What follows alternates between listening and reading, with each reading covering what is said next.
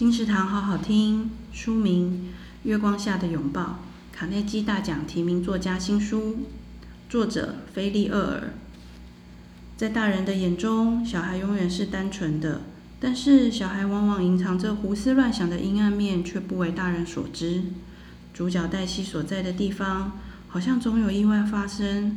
他努力想弄清楚自己的人生，也明白别老是责备自己。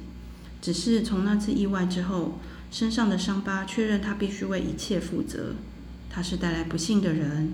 当过往的痛苦把黛西压得喘不过气。似乎释放一切负担的人出现了，你就在今晚的月光下，一首他听过最动人的歌声传来。